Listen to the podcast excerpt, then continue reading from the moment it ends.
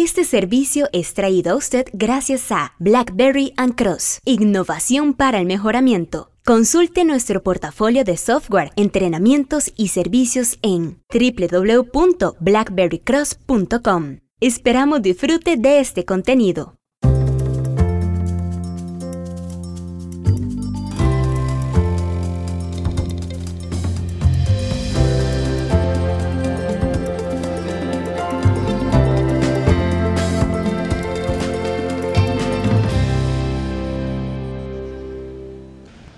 Hola, ¿qué tal? Les saluda Omar Mora desde Blackberry and Cross en San José, Costa Rica, grabando en vivo, al aire libre.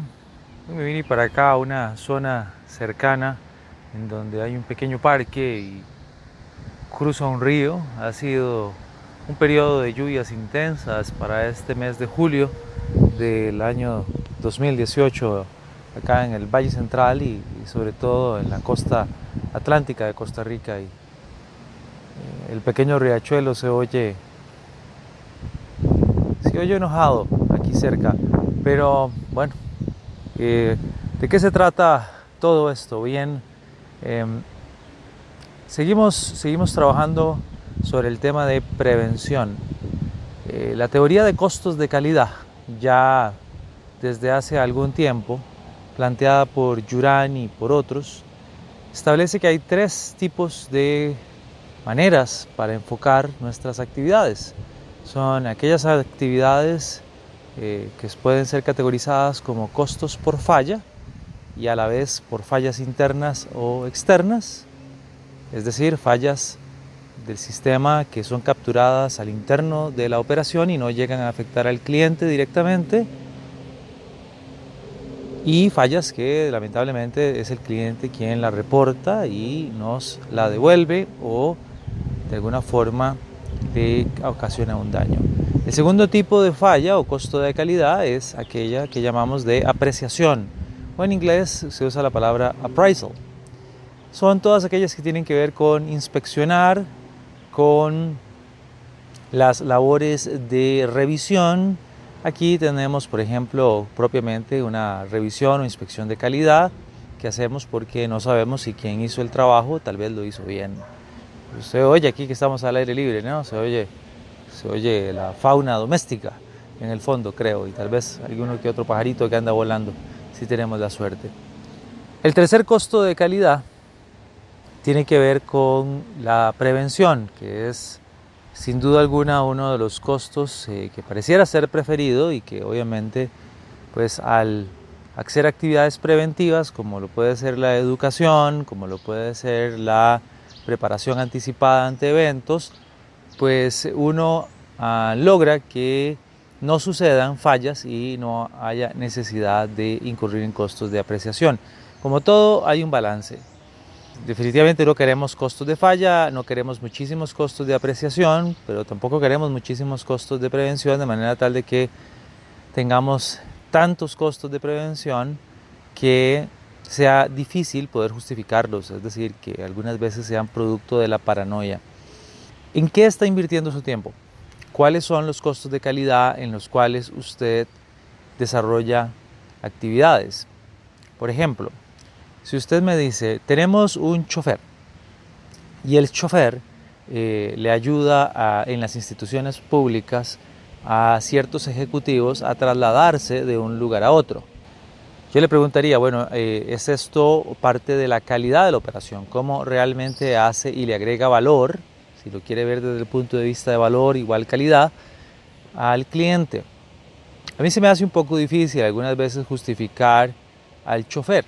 Yo podría entender que un primer ministro de un país o el presidente algunas veces necesita tener un chofer. Hace unos días veía un video del primer ministro italiano en donde se desplaza a su trabajo en un servicio de taxi. Me hizo preguntarme si realmente podíamos categorizar a los choferes de las instituciones públicas como un valor agregado.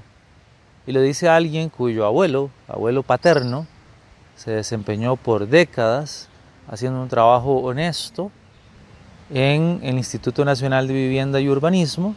Mi abuelo Jorge descansa en paz hace muchos años, un señor al que respeto muchísimo por su estoicismo, pero eh, bueno, creo que eh, no, conozco ni recuerdo exactamente todo el tipo de trabajo que hacía. Eh, transportaba mucha gente a la zona rural, porque en algún momento pidió permiso para que yo le acompañara, siendo yo niño, y recuerdo que estas personas pues se desplazaban y ahí yo podría entender que ese tipo de carpooling, en donde tenemos choferes especializados, le agrega valor a la organización porque disminuye costos, disminuyendo un desperdicio y por lo tanto eh, también hay una prevención que es eh, no tener a cada uno de nuestros trabajadores eh, hacia zonas rurales para atender a los clientes.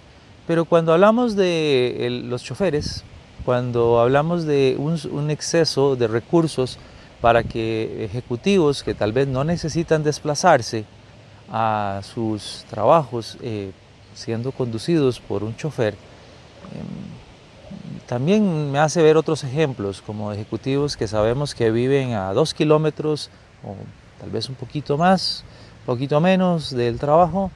Eh, el chofer llega, tiene que esperarles horas de horas eh, en donde quiera que estén y simple y sencillamente es porque eh, hemos decidido que esto sea un beneficio y un privilegio para ciertos rangos ejecutivos y, que no entra esto dentro de un costo de prevención, no entra dentro de, un costo de apreciación y, y, usted diría, bueno, pero es un costo de falla.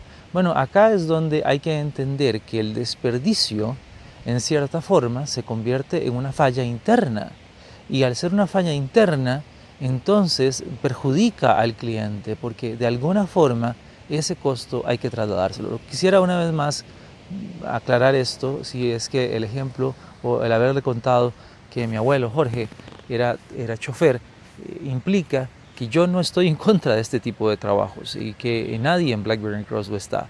Eh, es sin duda alguna eh, en algunos momentos necesario. Yo algunas veces he dicho, eh, voy a moverme en, un servicio de transporte que tenga chofer, tiendas un taxi o algún otro medio, eh, sí, como Uber, eh, para poder, en el camino que es largo, pues no, utilizar mi vehículo y también ir, ir haciendo una que otra llamada o revisando alguna documentación o simplemente platicando con la persona que me acompaña. porque podemos aprovechar mejor el tiempo. Hay cantidad de circunstancias en donde podría justificarse. Pero le puse este ejemplo porque me pareció relevante, porque algunas veces nos parece que no tenemos en cuenta que ciertas actividades podrían ser difíciles de categorizar como costos de calidad. Hay muchas otras más. Hay muchas otras cosas, que, actividades. Estoy aquí, como le decía, al aire libre. Me encanta esta zona. Es una pequeña zona en donde todavía hay un poco de verde, pero el río que le comentaba eh, es un riachuelo eh, que alimenta, eh, según entiendo, al río Torres en San José, siendo esto, eh, este río, una de las cuencas más contaminadas que hay en el Valle Central. Costa Rica es un país de contradicciones, como muchos países, pero voy a hablar particularmente de lo que pasa acá. un país en donde tenemos una gran inversión en nuestra identidad de ecologistas de nuestra identidad verde, pura vida, eh, de área protegida, y eso es, eso es, eso es cierto, o sea, hay toda una verdad, es una gran inversión en eso, y podríamos decir que eso fue un costo preventivo, porque eh, logró prevenir eh, la necesidad de otro tipo de industrias y que a la vez ha generado muchos niveles de ingresos. Pero este río que le menciono, es, es una, verdadera calamidad acá entre la zona de Guadalupe Moravia y Tibás, porque eh, lo fui a investigar un día y em, ah, se encuentra de todo. Me encontré televisores, eh, microondas, eh, obviamente basura plástica. y la pregunta es, ¿es eso, ¿cómo categorizaríamos eso a nivel de sociedad en términos de costos de calidad? Bueno, sin duda alguna ya esto es una falla interna y externa, una falla interna del sistema que no educa suficientemente bien a nuestra ciudadanía para poder eh, haber tomado a estos individuos, eh, hombres y mujeres, que tomaron la decisión de ir a colocar un microondas en el margen de un río, para, como si eso no se les devolviera de alguna manera. Hubo una falla. El sistema educativo, sea del hogar y de la comunidad, entiéndase, de la sociedad, falló. Pero también allá hay una falla externa. Al fallar ese sistema interno, interno eh, falla el país, porque ahora eh, oía un documental de siete días, este programa de la televisora Canal 7 de Costa Rica, que necesitaríamos, si empezáramos a trabajar hoy, en el 2018 aproximadamente hasta el 2060, para poder recuperar estas cuencas del Valle Central. 40 años aproximadamente.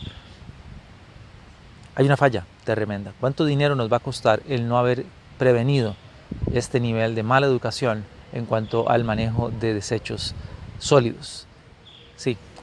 ¿Qué hace usted en su empresa? Le he puesto dos ejemplos, dos ejemplos muy abiertos de instituciones que tal vez usted no se relaciona con ellos porque tal vez en su empresa privada no tiene usted, no tiene usted un chofer.